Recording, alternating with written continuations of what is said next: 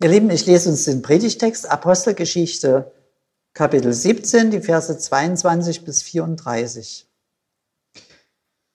Paulus stand mitten auf dem Areopag und sprach, ihr Männer von Athen, ich sehe, dass ihr die Götter in allen Stücken sehr verehrt. Ich bin umhergegangen und habe eure Heiligtümer angesehen und fand einen Altar, auf dem stand geschrieben, dem unbekannten Gott. Nun verkündige ich euch, was ihr unwissend verehrt. Gott, der die Welt gemacht hat und alles, was darin ist, er, der Herr des Himmels und der Erde, wohnt nicht in Tempeln, die mit Händen gemacht sind. Auch lässt er sich nicht von Menschenhänden dienen, wie einer, der etwas nötig hätte, da er doch selber jedermann Leben und Odem und alles gibt. Und er hat aus einem Menschen das ganze Menschengeschlecht gemacht, damit sie auf dem ganzen Erdboden wohnen. Und er hat festgesetzt, wie lange sie bestehen und in welchen Grenzen sie wohnen sollen, damit sie Gott suchen sollen, ob sie ihn wohl fühlen und finden könnten. Und für wahr, er ist nicht ferne einem jeden unter uns. Denn in ihm leben, weben und sind wir, wie auch einige Dichter bei euch gesagt haben. Wir sind seines Geschlechts. Da wir nun göttlichen Geschlechts sind, sollen wir nicht meinen, die Gottheit sei gleich den goldenen, silbernen und steinernen Bildern durch menschliche Kunst und Gedanken gemacht. Zwar hat Gott über die Zeit der Unwissenheit hinweggesehen, nun aber gebietet er den Menschen, dass alle an allen Enden Buße tun denn er hat einen Tag festgesetzt, an dem er den Erdkreis richten will, mit Gerechtigkeit durch einen Mann, den er dazu bestimmt hat. Und hat jedermann den Glauben angeboten, indem er ihn von den Toten auferweckt hat. Als sie ihn von der Auferstehung der Toten hörten, begannen die einen zu spotten, die anderen aber sprachen, wir wollen dich darüber ein andermal weiterhören. So ging Paulus von ihnen. Einige Männer schlossen sich ihm an und wurden gläubig. Unter ihnen war Dionysius, einer aus dem Rat, und eine Frau mit Namen Damaris und andere mit ihnen. Der Herr segne uns dieses Wort. Amen. Äh, liebe Gemeinde, jeder hat Glauben. Danke. Denken jetzt die einen, Manchmal habe ich schon dran gezweifelt. Danke, denken die anderen, das habe ich ja schon gewusst. Ist trotzdem schön, das so zu hören aus des Pfarrers Munde.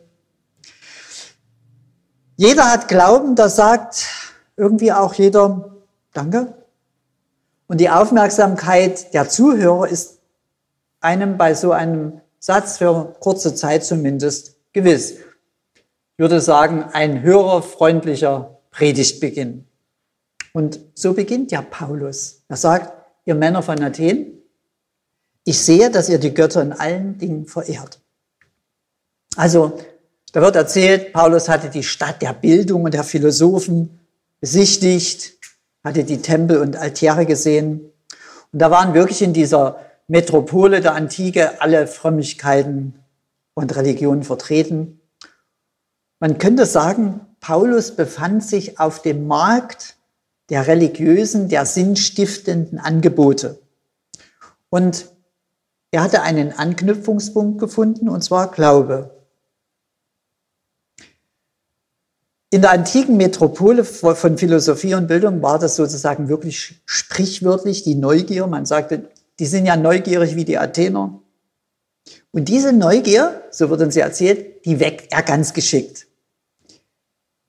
Das könnte man so als missionarischen Glücksfall bezeichnen, wenn man vor fremden Menschen so die Aufmerksamkeit auf sich zieht. Und die hören ihm zu und da sagt er, ich bin umhergegangen und habe eure Heiligtümer gesehen und fand einen Altar, auf dem stand geschrieben, dem unbekannten Gott. Und die Leute nicken sofort, hm, hm, wissen wir?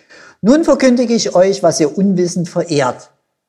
Er hat sie, die Neugier. Und sie sagen innerlich, na, schieß los, interessant, interessant. Jetzt mal zu uns. Ich habe mich nämlich an der Stelle gefragt, ob ihr auch schon neugierig seid oder ob das, jedenfalls dem Paulus ist das gelungen.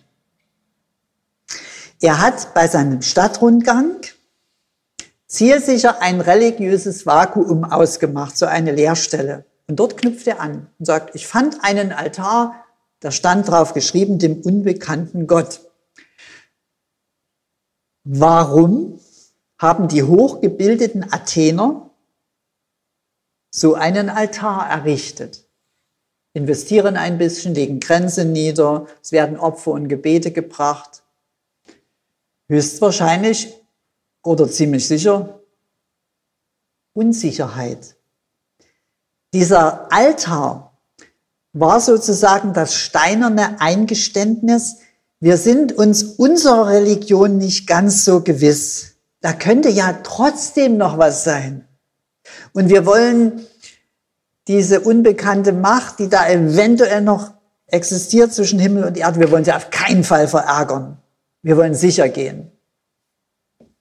Man ist versucht, ein bisschen darüber zu lächeln, aber irgendwie sollten wir das nicht tun. Stellen wir uns die Frage, warum haben Fußballvereine ihr Maskottchen? Warum wird vom Fußballgott und der Fangemeinde und von so viel Glück, was man braucht, gesprochen? Warum haben andere mit all ihrer Vernunft Glücksbringer, Glückssteine, Hufeisen, Talismanne und die Liste ist lang? Dasselbe. Unsicherheit. Und hängen sich Christen an solche Dinge, dann erscheint jetzt plötzlich der Predigtanfang in einem Zwielicht, so. Ich hatte ja gesagt, jeder hat Glauben. Und jetzt steht hinter diesem Satz, jeder hat Glauben, plötzlich ein Fragezeichen. Ja, was glaube ich denn? Was glaube ich denn, was ich glaube? Also, als Paulus seine Predigt beginnt, hört man das zuerst fast wie ein Lob. Ich sehe, dass ihr die Götter in allen Stücken verehrt. Aber jetzt klingt das plötzlich mit diesen Gedanken nicht mehr gerade wie ein Lob, sondern es klingt eher wie eine taktvolle Diagnose. Er spricht zwar mit Respekt von ihrer Ernsthaftigkeit, aber wir hören jetzt darin so diese Kritik an dieser Beliebigkeit des Glaubens. Diese Geschichte ist 2000 Jahre her. Der Mensch ist der gleiche geblieben. Und wir können ja mal fragen, ob es heute auf dem Markt des Glaubens anders ist. Im Athen der vielen Götter, da wurde Religion in zwei Formen praktiziert. Die eine war Kult und die andere war Wissen. Kult Darunter verstehen wir heute etwas für die Gottheit tun. Bräuche, Riten, eben versuchen, durch das man, was man tut, die Gottheit günstig zu stimmen. Den anderen, den Gebildeten, den Philosophen, war das nicht so wichtig. Denen ging es mehr um die Frage der Erkenntnis. Wer ist Gott? Und Gott war bei den Philosophen Gegenstand der Betrachtung und des Nachdenkens. Und sie diskutierten über Gott und die Welt. Beides, predigt jetzt Paulus, beides ist Gott nicht. Er sagt, Gott braucht weder Tempel noch Opfer und Gott ist auch kein Objekt der Erkenntnis. Und da beginnt seine eigentliche Botschaft. Er sagt, Gott ist eine Person. Und deshalb, jetzt wieder bei uns, Deshalb ist das einfach so. Ein Mensch findet zu Gott weder durch Kult, dass er irgendwas für Gott meint zu tun, noch durch Wissen. Wir werden an dieser Stelle in der Bibel erinnert, Glaube ist Beziehung. Und die entscheidende Frage ist sozusagen nicht, wie denkst du dir Gott, sondern die entscheidende Frage ist, was passiert zwischen Gott und dir? Also nicht, wer ist Gott, sondern wer ist Gott für mich in meinem Alltag, in meinen Lebensräumen, die ich durchschreite. Und auf diese Frage, das ist so für mich jetzt das Ziel auch der Predigt, diese Frage Wer ist Gott für mich in meinen Lebensräumen im Alltag? Da sollte heute jeder für sich so eine Antwort geben. So, wir gehen mal wieder nach Athen. Wir sehen jetzt, dass Paulus, wie gesagt, sehr taktvoll vorgeht. Er fällt nicht mit der Tür ins Haus. Er hat erstmal die Neugier geweckt. Ich verkündige euch den unbekannten Gott und sage, ja, erzähl. Und nun redet er, er geht sehr pädagogisch vor, nun redet er erstmal von dem Gemeinsamen. Ein nachdenkenswerter Impuls. Also, wer mit Menschen anderen Glaubens reden will, der sollte auch von dem Gemeinsamen wissen. Also was hat man denn gemeinsam? Und da stellt Paulus erstmal fest, gemeinsam haben wir Folgendes. Wir, ihr, sagt er, und ich, wir glauben zusammen, Gott ist der Schöpfer allen Lebens. Ja, nicken seine Zuhörer, genau. Und sie sagen, das ist richtig. Und es könnte tatsächlich sein, dass es so einen Obergott über die anderen Götter gibt. Das, wir nennen ihn Zeus und die Römer nennen ihn Jupiter. Hm, möglich. Zweitens sagt Paulus, Gott wohnt nicht in Tempeln. Er kann auch nicht durch Klugheit durchdrungen vom Wissen erfasst werden. Ja, nicken seine Sucher. Hm. Da ist auch ein Körnchen Wahrheit drin. Das ist, das ist schon so richtig, denn Gott ist ja allemal größer als der Menschenverstand, sonst wäre es ja kein Gott. Und dann sagt Paulus drittens, Gott fordert auch keine Opfer. Und da regen sich jetzt die ersten Proteste, sagen, also, das ist jetzt aber, aber die Philosophen unter den Zuhörern, die sagen, die lächeln und sagen, ja, haben wir euch doch schon immer gesagt, ihr, die ihr den Kult praktiziert. Das predigen wir schon immer dass sich Gott von euren frommen Bemühungen nicht lenken lässt. Und jetzt weiß Paulus noch mehr von dem Gemeinsamen. Er zitiert vor den Zuhörern einige angesehene griechische Dichter und findet wieder allgemeine Zustimmung. Also ruft, schaut man euren Schriften nach, eure Dichter schreiben doch Folgendes. Er zitiert, für wahr sagt ein Dichter, er ist nicht einen jeden ferne von uns. Und ein anderer Dichter unter euch, den ihr schätzt, sagt, in ihm, dem Obergott, leben, weben und sind wir. In ihm leben, weben und sind wir. Und da könnte man so meinen, oh, das ist so ein Spitzensatz des Paulus. Mensch, das ist doch so eine tolle Aussage, so ein großartiges Wort. Das ist doch ein herrliches Wort von der Nähe Gottes.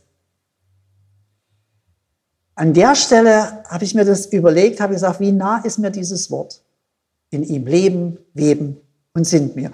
Sind wir. Und da wurde mir plötzlich gewusst, dieses Wort von der Nähe Gottes ist mir sehr fern.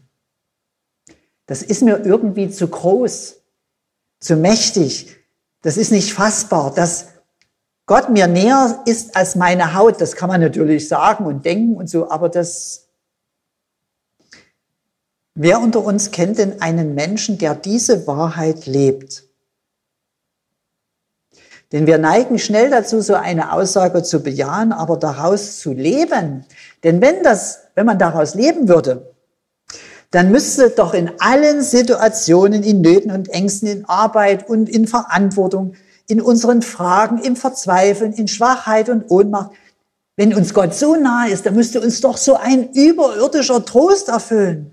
Da müssten wir, da müsste uns überirdische Hoffnung solche Flügel verleihen, über alles hinwegzukommen, alles überwinden, wenn es Gott so nahe ist. Wir glauben schon, dass er uns so nahe ist, aber ich will damit sagen, daraus das Leben zu leben und zu gestalten, ist nämlich noch was anderes. Wie passen denn dieses Wort von der Nähe Gottes und mein Alltag denn zusammen, wenn mir jetzt in dieser Stunde auch wieder zugesprochen wird, Gott ist nicht ferner einem jeden von uns, in ihm leben, leben und sind wir.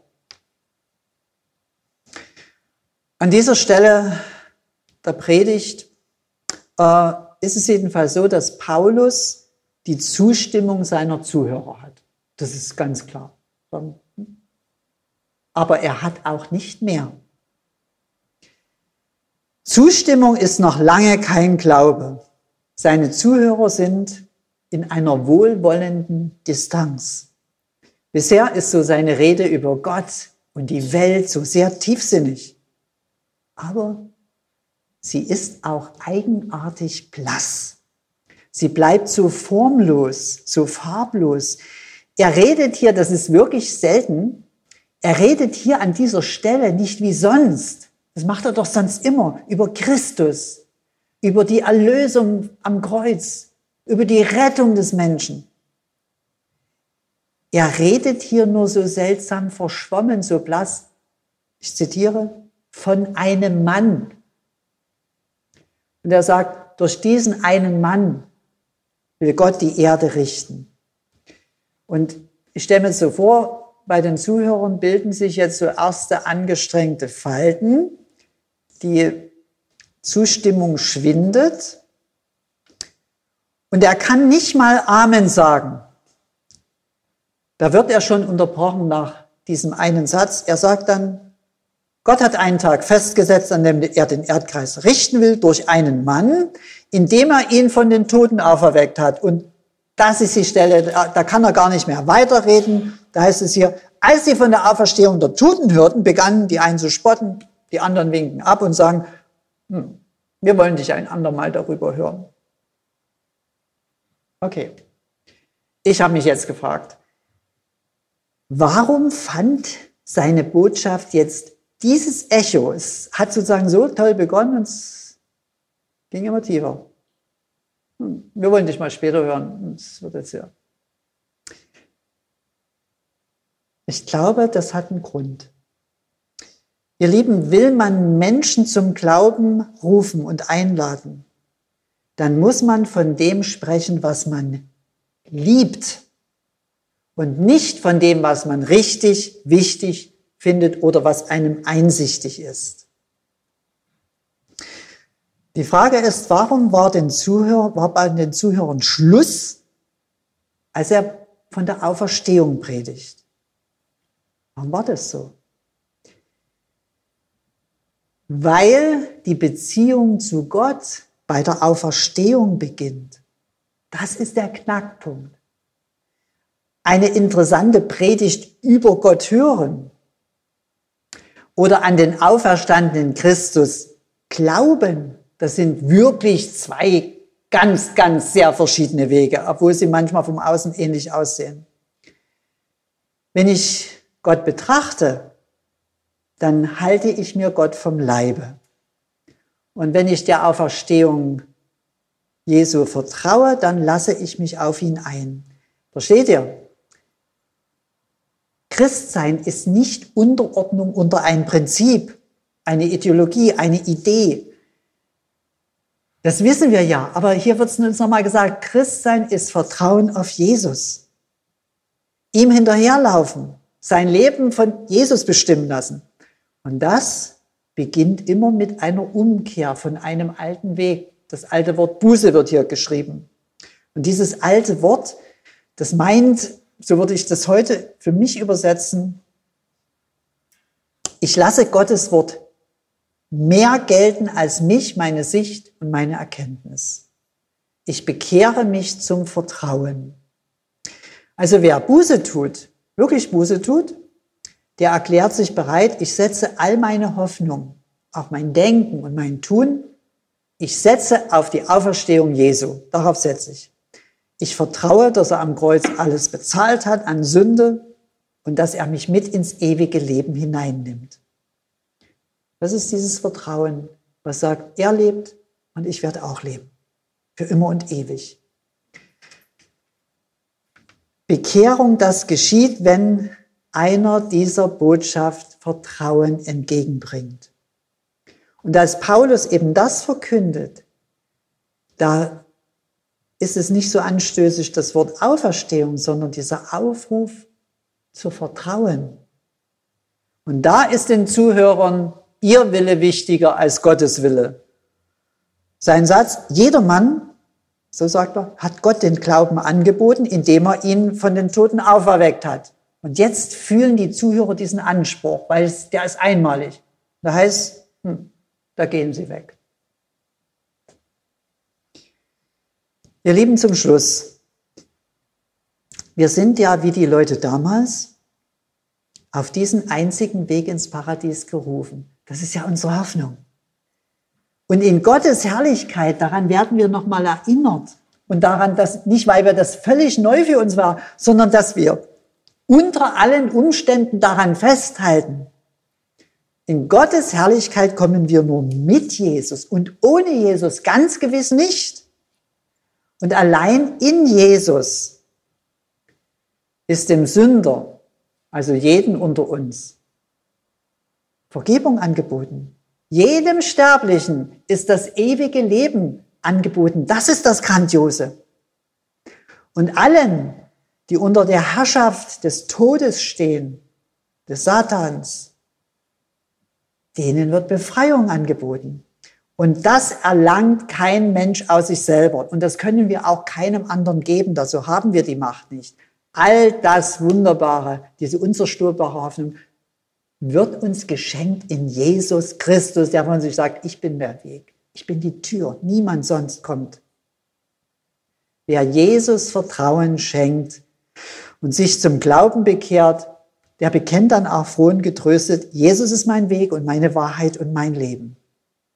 Hingabe des Lebens an Jesus und Jesus hinterhergehen, das ist Buße, Umkehr zu Gott.